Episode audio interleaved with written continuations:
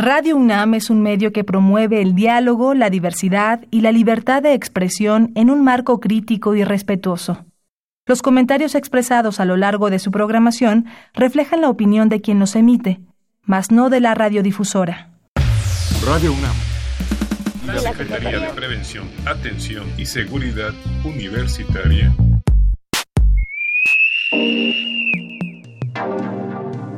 A través de la Dirección General de Atención a la Salud, presentan Confesiones y Confusiones. Un espacio de salud para los jóvenes.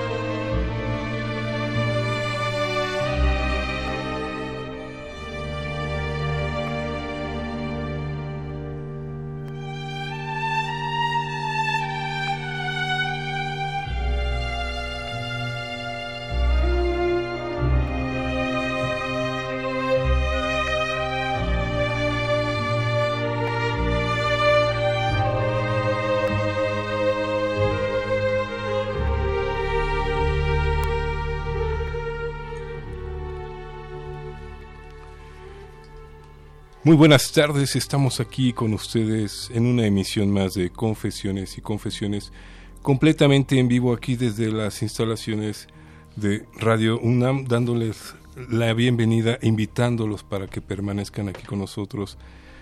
Sobre todo el tema de hoy es muy, muy importante para todos, para todos. Yo creo que hemos desprestigiado esta parte de nuestro cuerpo, lo hemos dejado olvidada, la hemos desgastado con emociones, con sentimientos que quizás se han puesto en duda si realmente existen o si ahí se alojan toda esta serie de emociones a las que le queremos echar la culpa a esta parte que es nuestro nuestro queridísimo corazón. Y bueno le vamos dando la bienvenida como bien eh, don Jesús Ruiz Montaño ya nos nos hizo favor vamos adelantando. El día de hoy vamos festejando el Día Mundial del Corazón y para ello este el doctor eh, Gómez de allá de Servicios Médicos, de Atención a la Salud, perdón, ya no son servicios médicos, el doctor Servicios, de, Atención a la, a la salud. Este, pues bien a bien nos hace llegar este gran equipo de especialistas que, que nos acompañan, sobre todo en estos temas que donde la mayoría de ellos son realmente especialistas, saben, saben de lo que están hablando sobre todo para ustedes que nos están escuchando, es importantísimo toda esta parte de cómo conservar, cómo prevenir y si se presenta algún problema, cómo lo vamos a enfrentar. Doctor, buenas tardes, ¿cómo está? Sí, buenas tardes, pues muy, mucho, con mucho gusto de estar aquí con ustedes y poderles presentar a los invitados que tengo al doctor Castro Arturo. Andrés, Andrés Castro, buenas tardes, doctor. Buenas tardes. ¿Cómo está? Muy bien, muchas gracias. Nuevamente con mucho gusto de estar aquí en, Radio Universidad y como siempre lo digo, siempre que estamos aquí, es este mi alma mater. Claro que sí, al contrario, es un placer para nosotros que nos acompañen. Doctor Arturo Martínez, ¿cómo estamos? Muy buenas tardes, un gusto saludarlos, un gusto saludar al auditorio que nos está escuchando de Radio UNAM. También quiero decir mi alma mater y estoy muy contento por estar participando en este Día Mundial del Corazón. No, al contrario, doctor Arturo, es un placer que esté aquí con nosotros. Doctor Juan Francisco Arriaga. Buenas tardes, mucho gusto, qué bueno que estamos nuevamente aquí departiendo con las gentes que más estimo yo. Mando un saludo a, a mis compañeros del, del Instituto Politécnico, a mis familia, etcétera. Y aquí vamos a estar un ratito con ustedes. Un buen equipo que se ha conformado, ¿no es así, doctor este, José Luis Gómez? Así es. Eh, él es eh, jefe de atención jefe médica. de atención de en consulta atención externa en la salud. Dirección de Atención a la Salud. allá en CEU, pero él trae su equipo para estos temas en particular. Y bueno, vamos entrándole de lleno, ¿qué le parece? Me parece perfecto. Eh, ¿Por qué estamos hablando de un corazón? ¿A qué nos referimos cuando queremos hablar de un corazón sano? Doctor Andrés Castro. Bien, este, nuevamente muchas gracias por la invitación y por estar aquí nuevamente. Hoy vamos a comentar sobre el Día del Corazón que la Organización Mundial de la Salud este, marca en su calendario. Podemos iniciar o quiero iniciar nuestro, mi comentario con las siguientes frases. Corazón, corazón, no me quieras matar corazón. Amorcito corazón, corazón partido, me parto el corazón por ti. Y podemos mencionar, no sé, si cientos de veces o más al corazón como un elemento primordial en nuestra vida.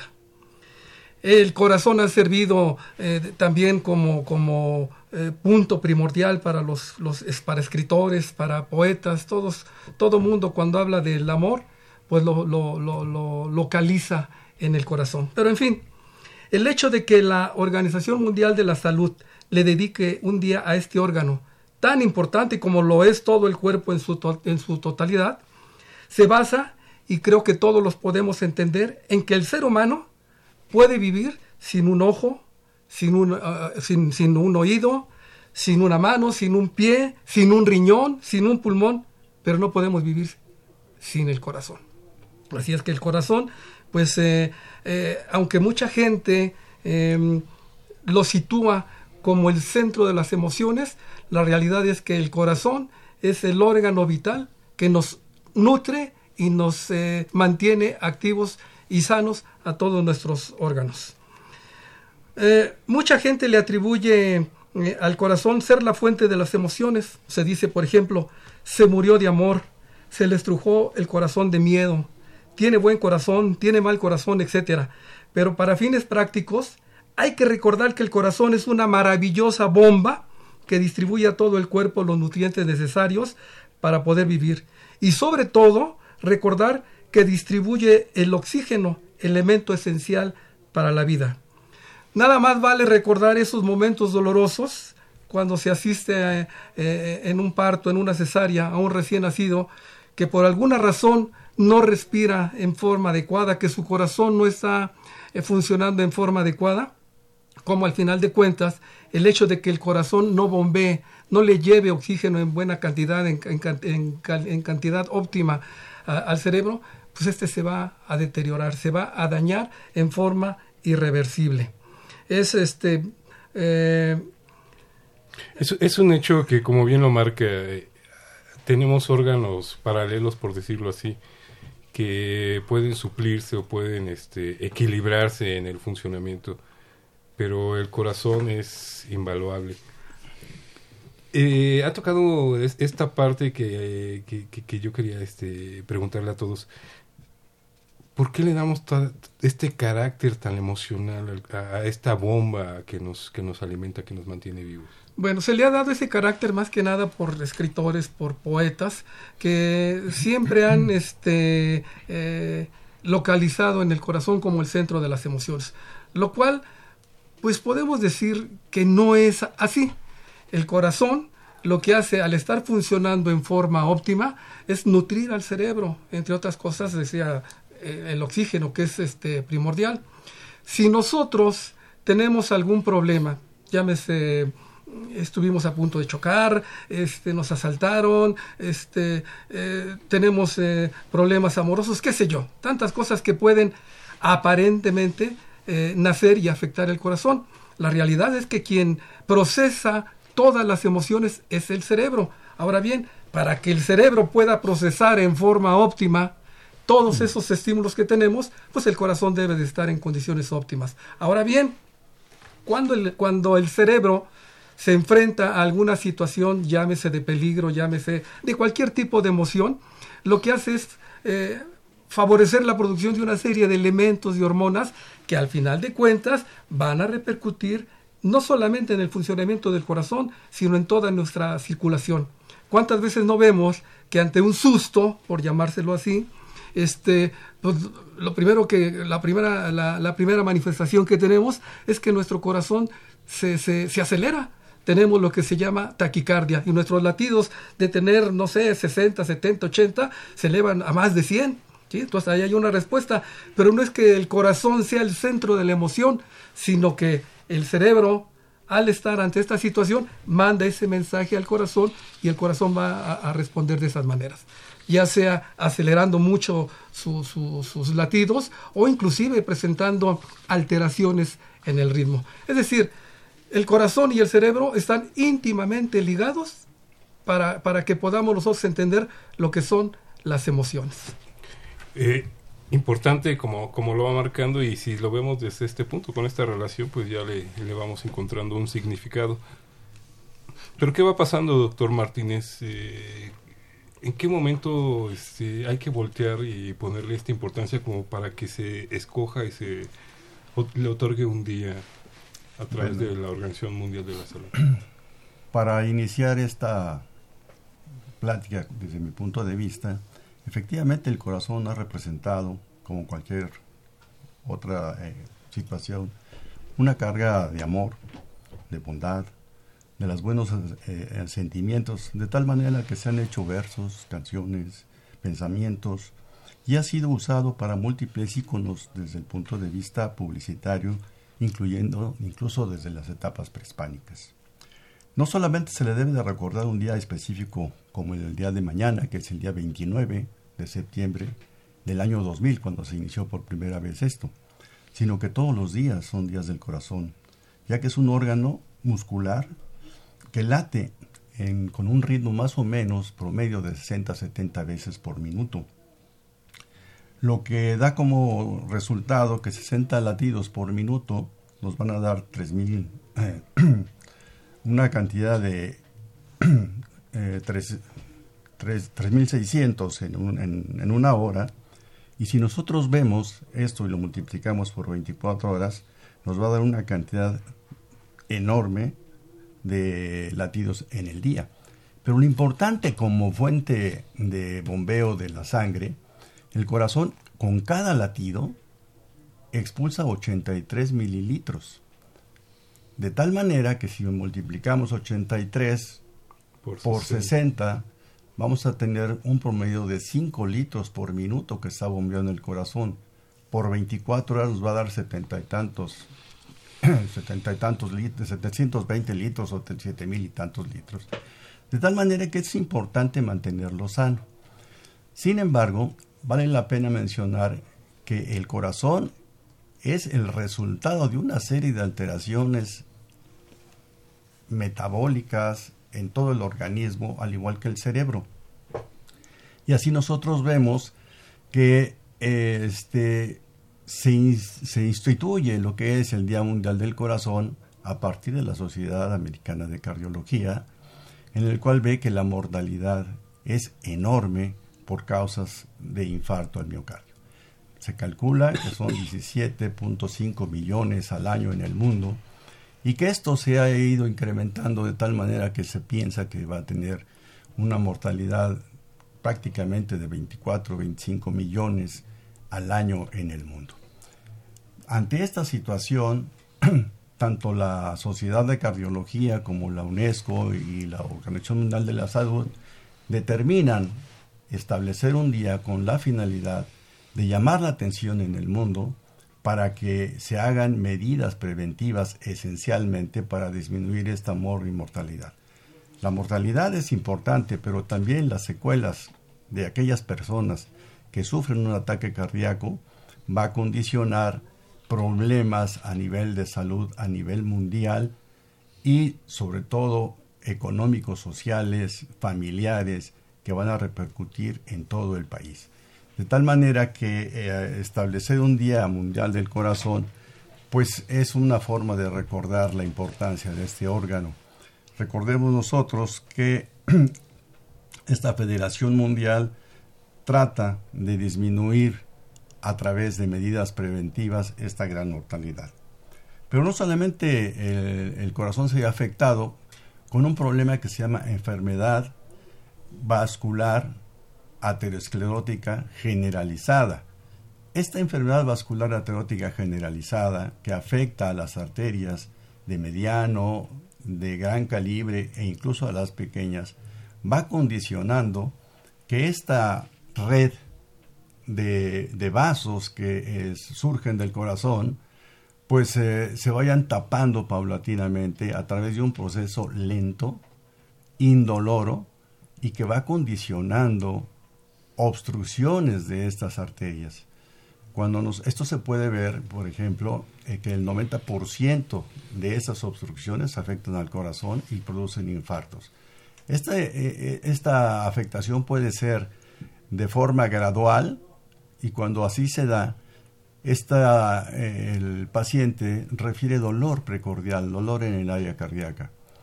Sin embargo, también se puede dar en forma súbita y eso condiciona que el paciente tenga un infarto agudo del miocardio, que es la expresión más grave de esa situación. Y el cerebro pasa lo mismo. El cerebro también, las arterias se van eh, disminuyendo y tienen prácticamente en el 60% de esta enfermedad aterosclerótica generalizada, alteraciones en la memoria, alteraciones como mareos e incluso infartos cerebrales. Y se refiere que en un 15% la presencia de obstrucción de las arterias a nivel cerebral condicionan también daño neurológico severo como demencia importante y estados de incapacidad para las personas. De tal manera que a la, pregunta de por qué es importante, bueno, pues porque tiene una gran mortalidad, una gran morbilidad que afecta a todos los estatus sociales y que eh, se calculan 17.5 millones de muertes al año, pero para el año 2030 se, va, se calculan más o menos 24, 25 millones de muertes anuales secundarias a esta enfermedad aterosclerótica que obstruye las arterias del corazón y de los grandes, del cerebro y de los grandes vasos, incluso a nivel abdominal. Esa es la importancia que se le da a este Día Mundial de la Salud. Doctor Andrés de Castro. Eh, bueno, en relación a lo que comenta el doctor Martínez, efectivamente la importancia del corazón, nadie puede vivir sin corazón, ya lo comentaba yo hace un momento, podemos vivir sin algún otro órgano, sin un pulmón, sin un ojo, sin un riñón, con un pedazo de hígado, etcétera, pero sin el corazón no podemos este, vivir y, y podemos mal vivir si nuestro corazón no está funcionando en forma óptima. De ahí que yo creo que esto lo vamos a, este, a tocar más adelante, de ahí que desde el nacimiento debe de estar uno como médico listo para, para, hacer diagnóstico de si el corazón está sano o trae algún problema que desde el principio de la vida se pueda solucionar. Yo creo que es importante también mencionar lo que decía el doctor este, Martínez, la gran cantidad de infartos. Aquí quiero aprovechar, existe la idea de que el infarto solamente le va a dar a gente mayor, a gente obesa. Y la realidad es que no es así. ¿eh? Hay gente deportista, gente delgada y que se mueren de infartos fulminantes. O sea, aquí hay que buscar, y aquí los científicos, los que se dedican a, la, este, elaborar protocolos, etcétera, y creo que ya hay algo que se, que se relaciona con esto, parece ser que hay muchos este, eh, factores de tipo genético que ya trae uno este, marcado en nuestro organismo que favorecen que la gente tenga infartos. Insisto, deportistas de alto nivel, delgados, que todo el tiempo han estado, haciendo ejercicio, se mueren de infarto. Eh, precisamente, valga como comentario al calce, eh, Antier, un hombre de 40 años, joven, delgado, se muere de un infarto agudo y aparentemente no tenía ninguna em, causa que lo, que lo favoreciera como la obesidad, que todo mundo lo quiere este, encajar en es obeso, le va a dar infarto. No es así, le puede dar a cualquier este, gente. De hecho, también eh, decía yo que hay eh, existen otros factores eh, genéticos, metabólicos que favorecen esto, porque este, resulta que, cada, vez, cada vez vemos más gente joven con, con, infartos y ya no como antiguamente se hablaba solamente de infartos en los viejos. Ahora cada vez hay más jóvenes desde 30 años muriendo de infartos al corazón. Y podemos decir que no todos son obesos. Y no todos son obesos. Estamos aquí con ustedes completamente en vivo en Confesiones y Confusiones. Los invitamos para que se pongan en contacto vía redes sociales, en Confesiones RU, ya sea en Twitter o en eh, Facebook. Regresamos.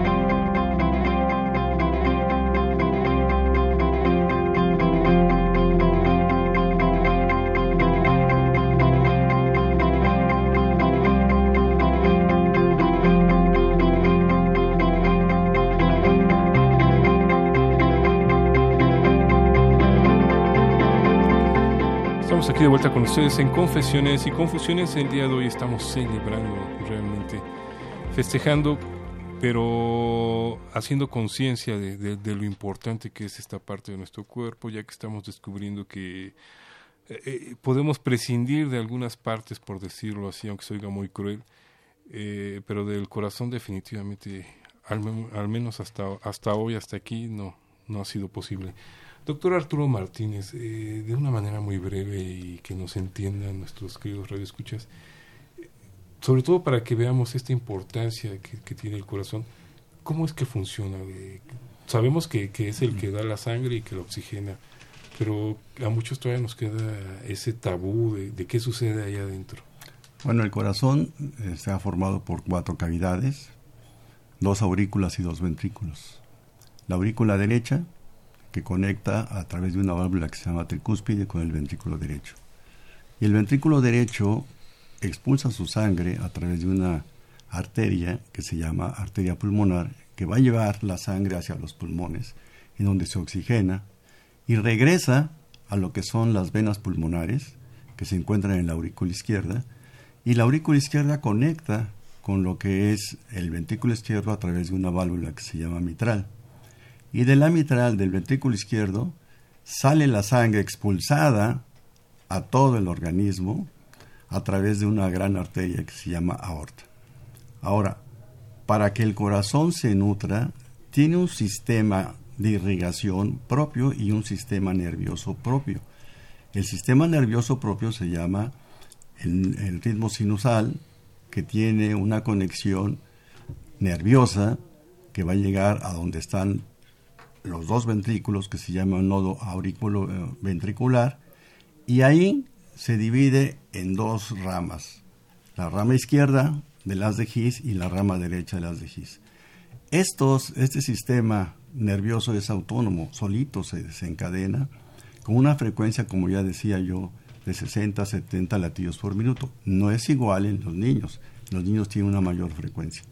El peso del corazón aproximadamente es de 250 gramos.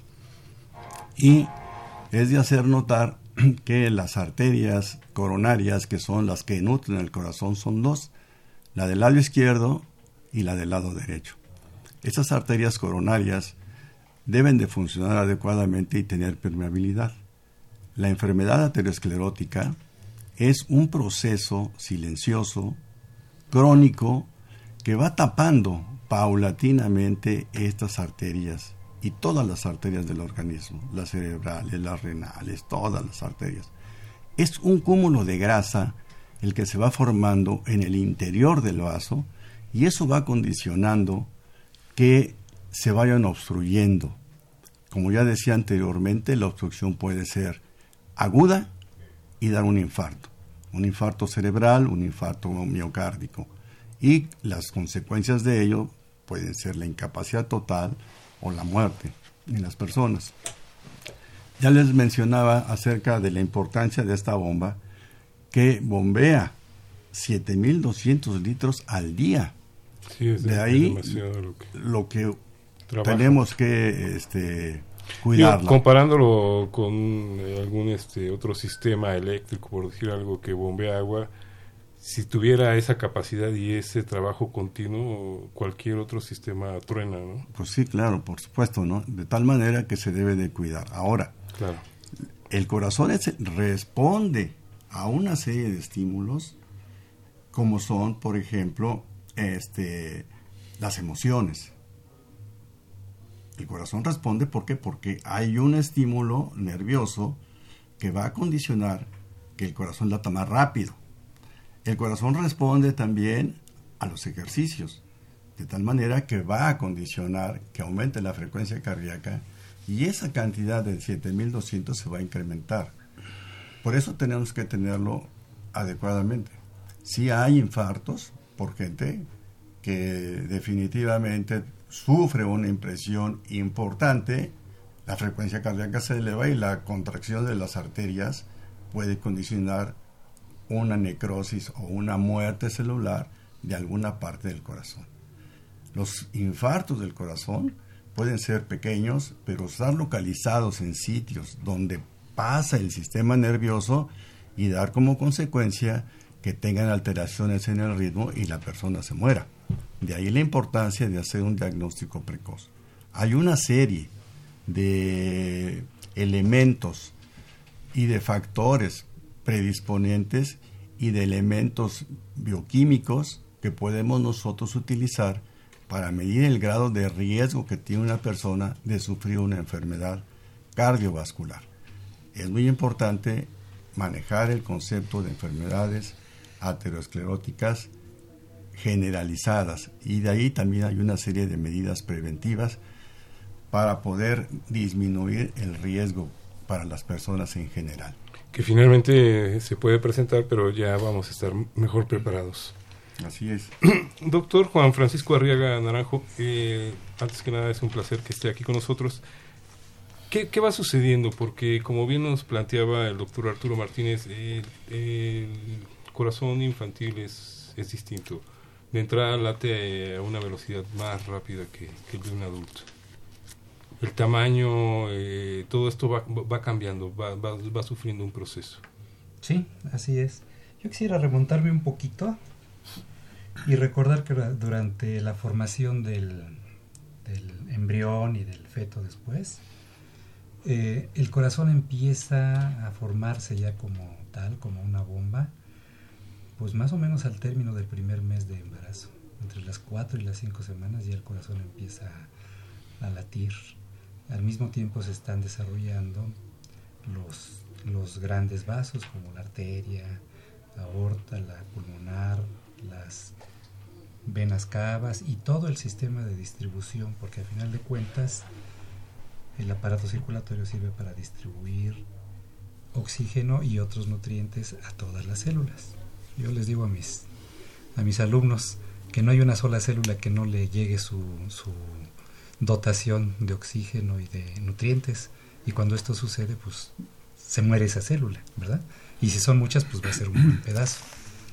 Entonces, este, más o menos a esa edad, al término del primer mes del embarazo, ya está formándose el corazón y empieza a funcionar como lo que es, como una bomba.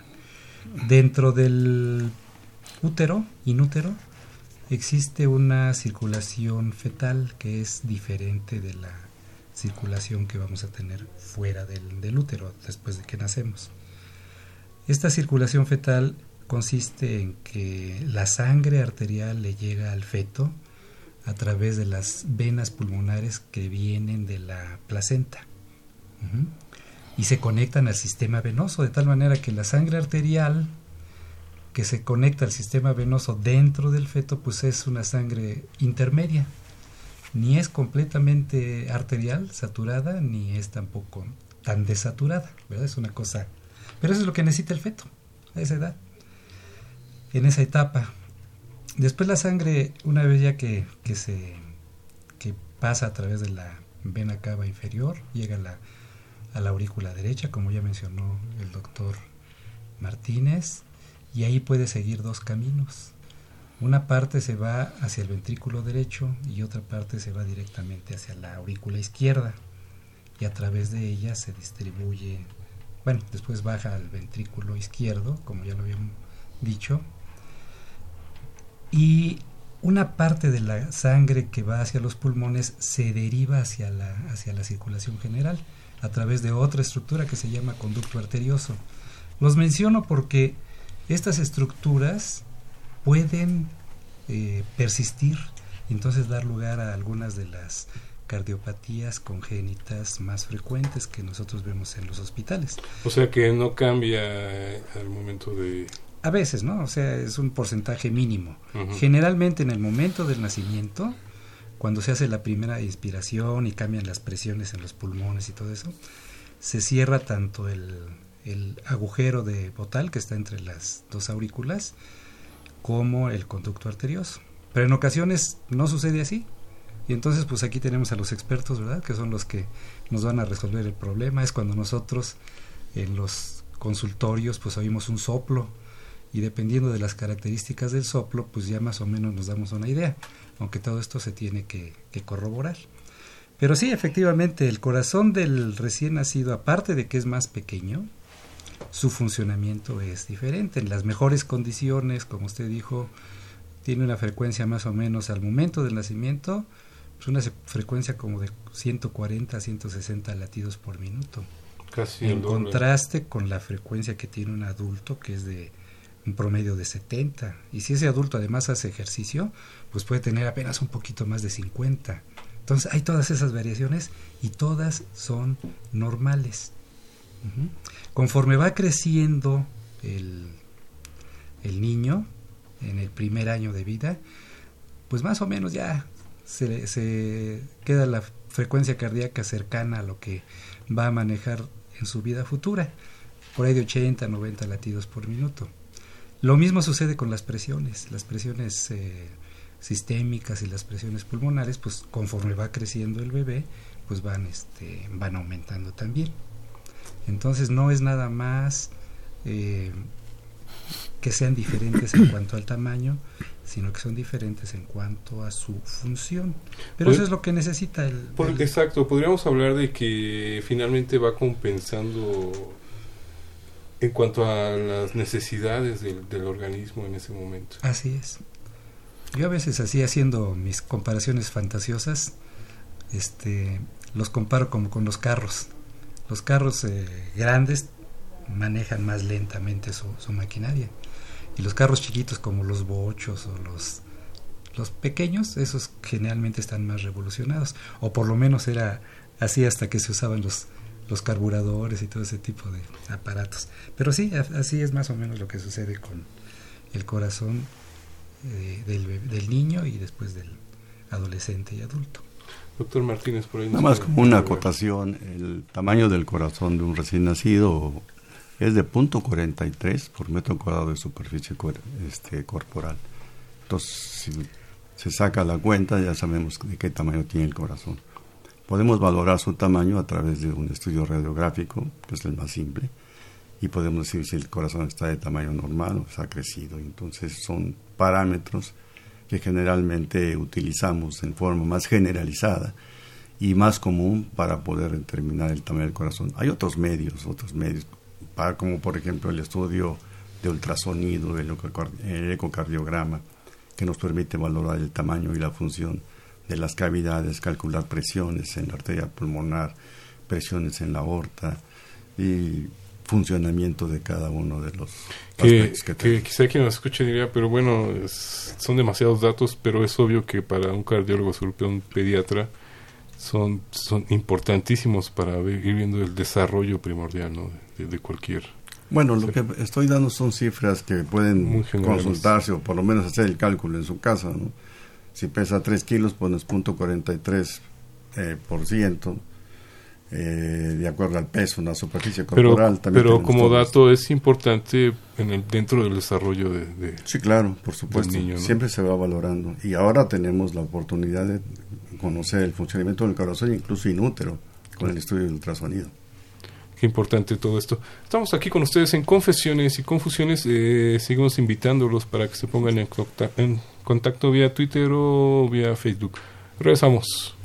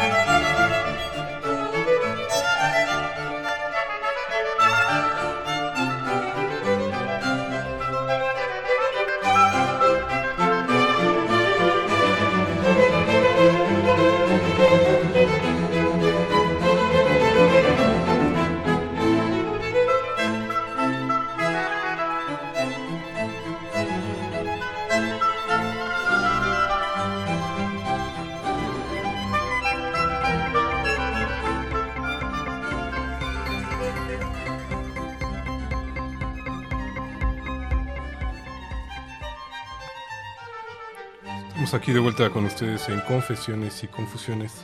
El día de hoy con el Día Mundial del Corazón. Y para ello tenemos el placer de recibir al doctor José Luis Gómez, junto con todo este equipo que ha ido conformando para estos eh, temas de confesiones y confusiones. Y bueno, aprovechando que lo tenemos por aquí, vamos preguntándole. eh, se habla mucho, sobre todo en las campañas actuales, de que hay que cuidarse, que cuida tu corazón, pero como que no van más allá. Uno pensaría, pues, es como cuidar pues un pie, un bebé. ¿Realmente qué debemos hacer? Se nos dice hacer ejercicio y uno cree que tiene que irse a un gimnasio, inscribirse y pues no me va a alcanzar para pagar la mensualidad y entonces mejor me, quedo viendo ahí la me tele. estreso, ¿no? es, es, es muy complicado para mí. Yo creo que hay muchísimos factores. Yo creo que ya mis compañeros mencionaron que aunque estés gordo, estés flaco, puedes tener alteraciones. Nosotros yo creo que en el momento como médicos familiares recibimos a un adulto joven que sale de la adolescencia. Normalmente un adulto joven o un adolescente va a estar en el peso o va a estar bajo de peso porque hace ejercicio, porque va a la escuela y se alimenta mal, entonces no, no llega a estar obeso.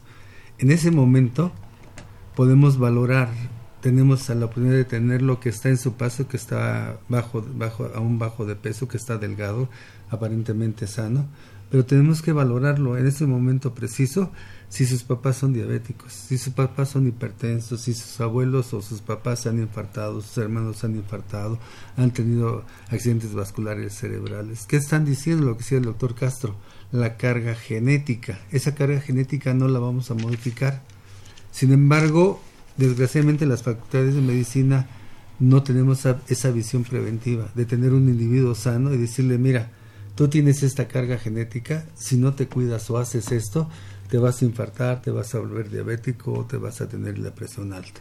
En ese momento es cuando él no tiene nada, tenemos que incidir con él y decirle lo que tiene que hacer para mantenerse sano y sano su corazón. Posteriormente vamos a encontrar ahora a lo mejor ya adolescentes obesos con sobrepeso ¿Qué es, ¿Qué es lo que va a suceder? la aterosclerosis, la aterosclerosis que hablaba el doctor Arturo Martínez, se va generando, yo creo que desde el nacimiento, pero se va formando. ¿Qué es la arteriosclerosis? La aterosclerosis es la pérdida de la elasticidad de las arterias o que se les vaya pegando grasa a las arterias como el colesterol, los triglicéridos y se van tapando, lo que sucede en una cañería normalmente para se van tapando los tubos y se llega que se tapa la, la, la, este, la circulación. Entonces, ¿qué, ¿qué, tenemos que hacer con esos, con todos esos problemas?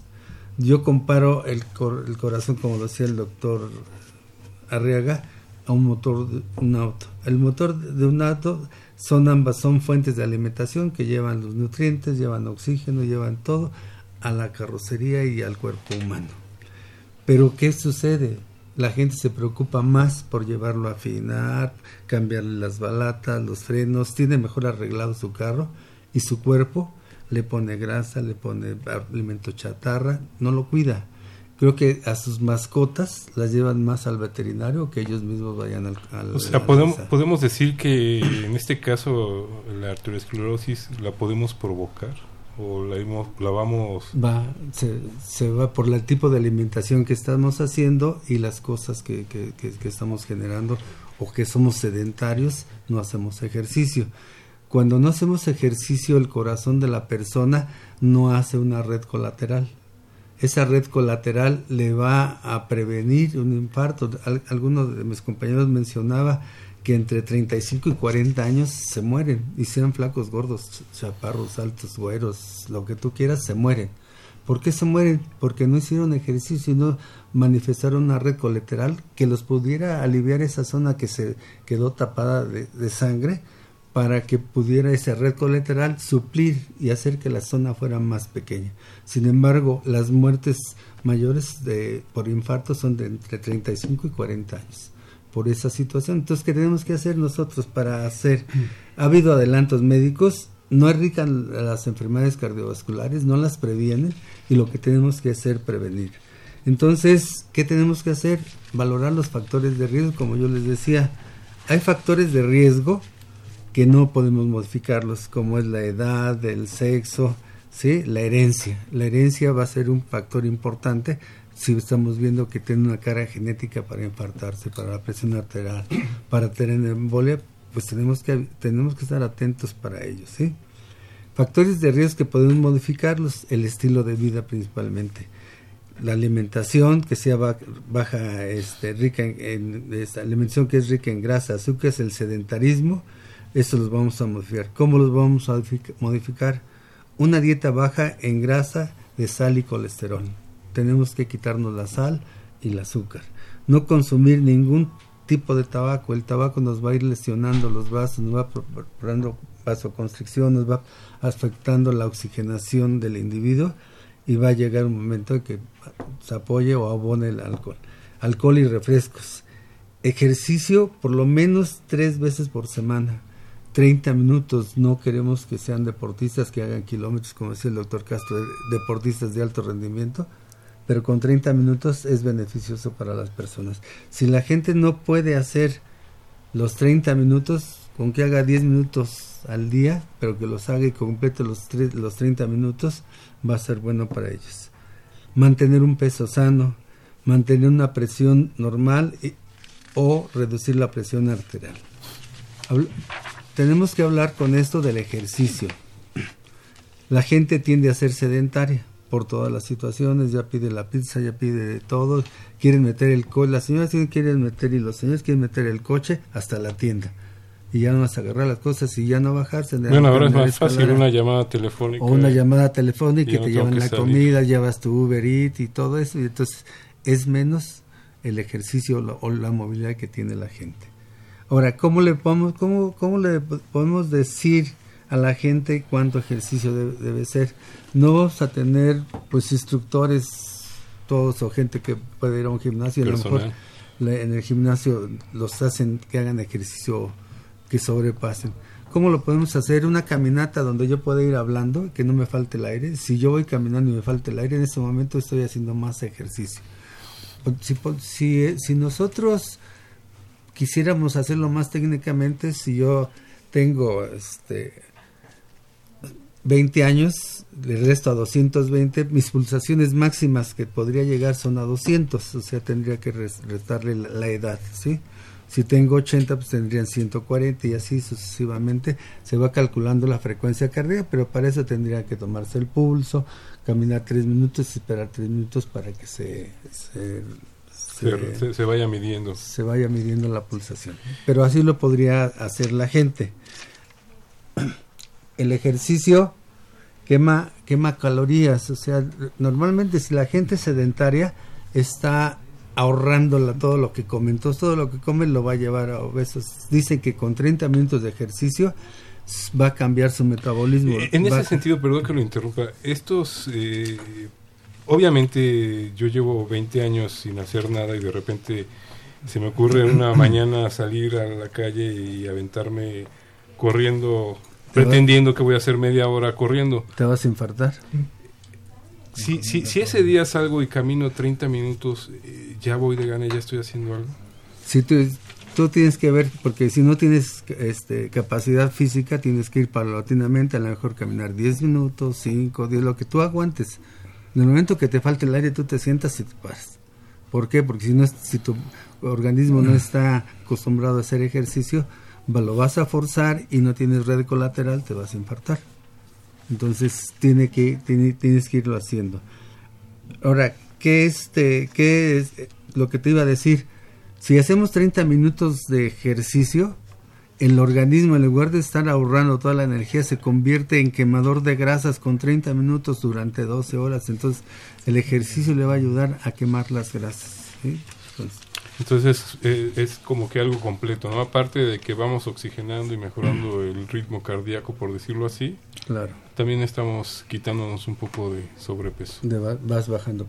Doctor Martínez, por ahí tenía algo desde hace rato. Que Bueno, eh, tomando en consideración lo que están comentando mis compañeros, pues hay que eh, situarlo en nuestro contexto en México. En México se mueren aproximadamente 120 mil personas al año por cardiopatía isquémica miocárdica. De tal manera que si nosotros dividimos eso, nos vamos a dar cuenta que son 328 diarios en todo el país.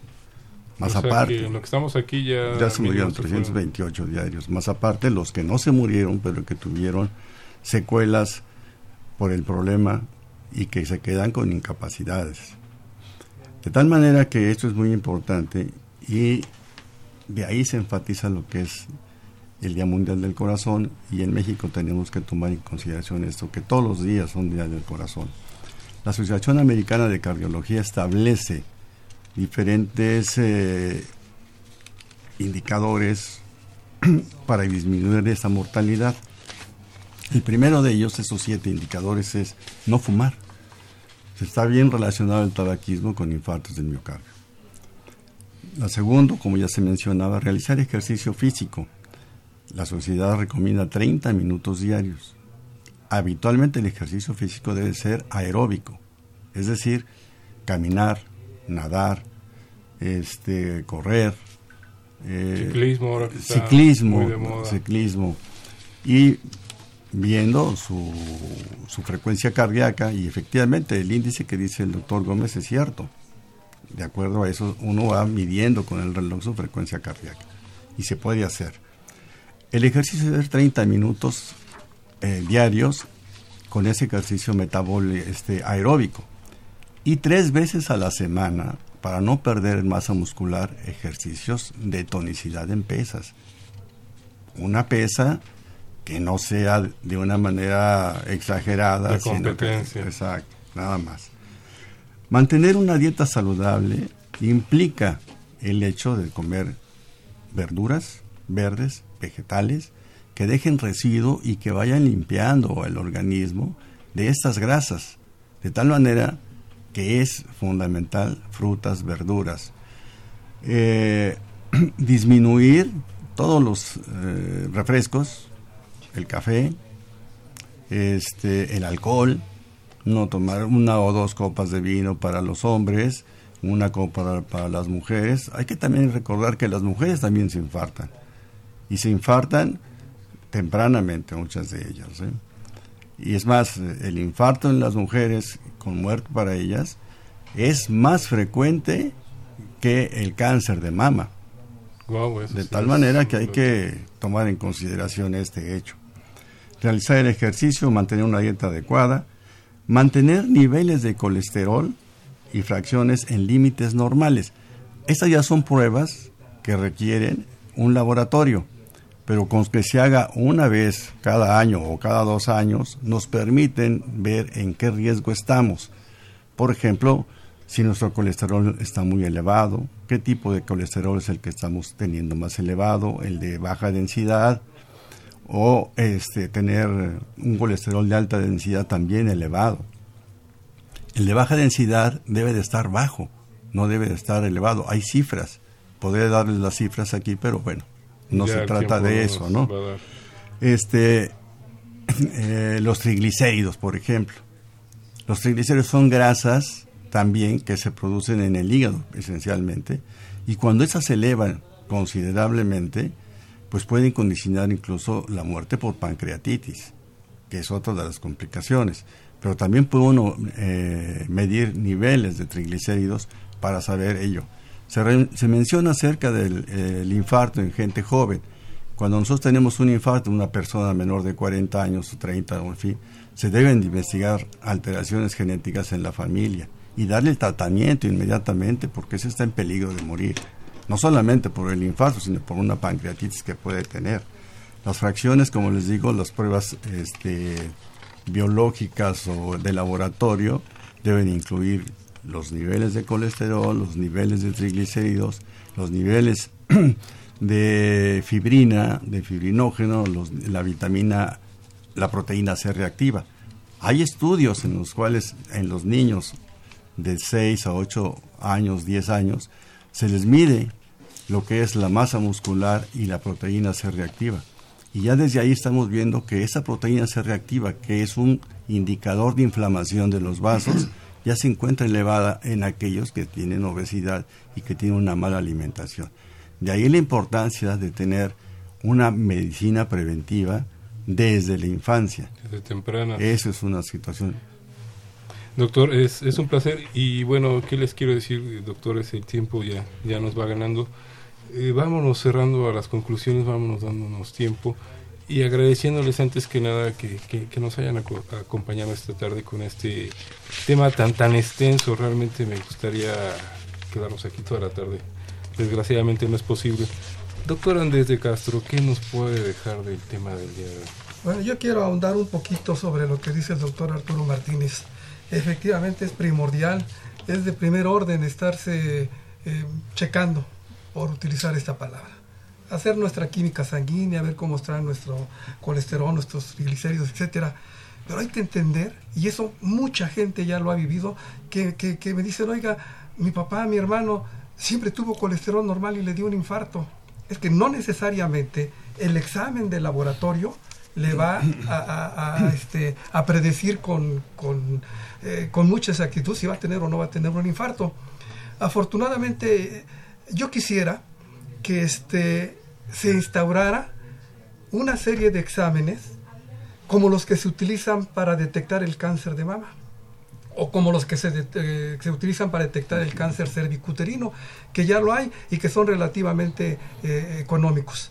Desafortunadamente, cuando hablamos del corazón, eh, la pura química sanguínea no nos va a decir si nos vamos a morir de un infarto o no. Puede ser que alguien se muera de un infarto y tenga, haya tenido durante mucho tiempo sus exámenes normales.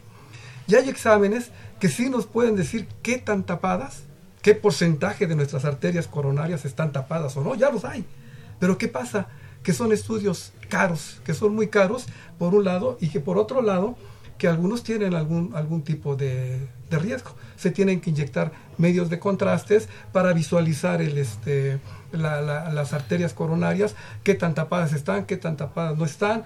Y eso, si, si alguien si se puede instaurar exámenes, vamos a llamarles de rutina, más llamados de rutina, pero vamos a llamarles así, como los de para detección de cáncer de mama, detección de cáncer cervicuterino, ahora los vamos a instaurar para detectar la posibilidad de un infarto en, la gente, pues ojalá se logre hacer, pero desafortunadamente son caros, no se llevan efecto, no se hacen en todos, en todos lados y pueden tener algún, algún riesgo, dado que se tienen que administrar este, medios de contraste y algunas gentes pueden tener reacciones a, a ese tipo de, sustancias. Pues es, ha sido un placer estar con, con usted, doctor Andrés Castro. Doctor Juan Francisco Arriaga Naranjo, algo que nos deje a nuestros queridos radioescuchas. Bueno, como a mí me tocó mencionar lo de los niños, pues lo que podría decir siempre estará en relación desde mm. el embarazo, ¿no? Hacer una vigilancia este, del embarazo, como se recomienda, como recomiendan las instituciones.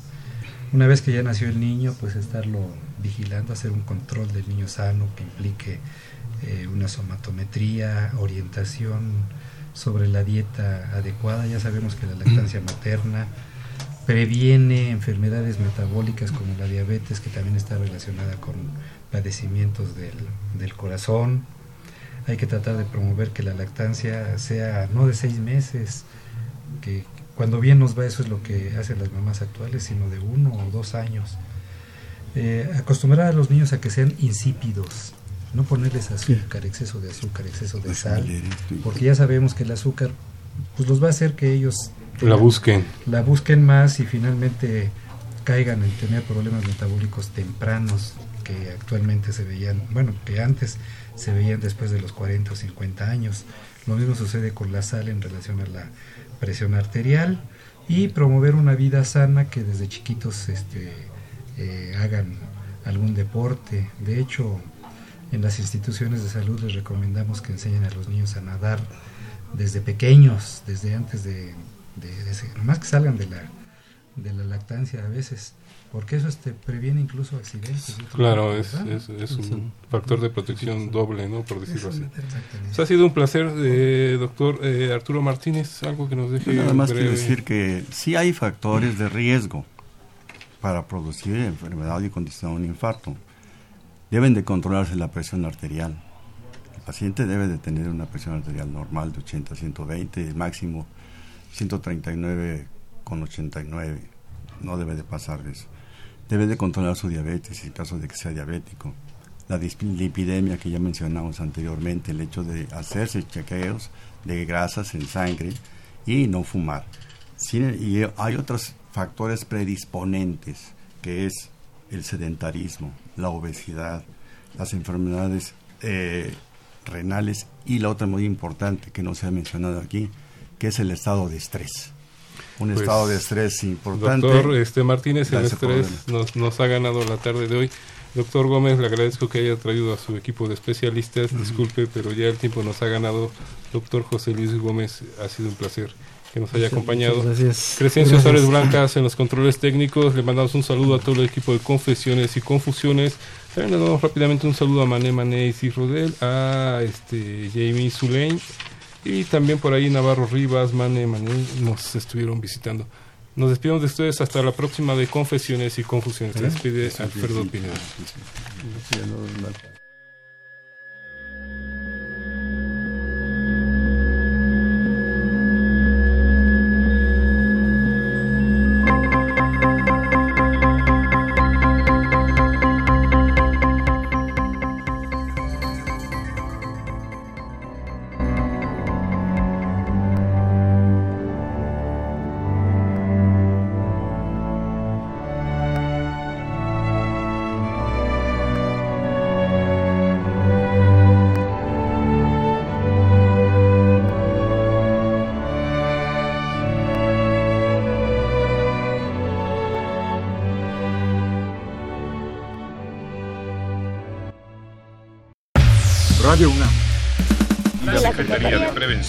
Atención y Seguridad Universitaria.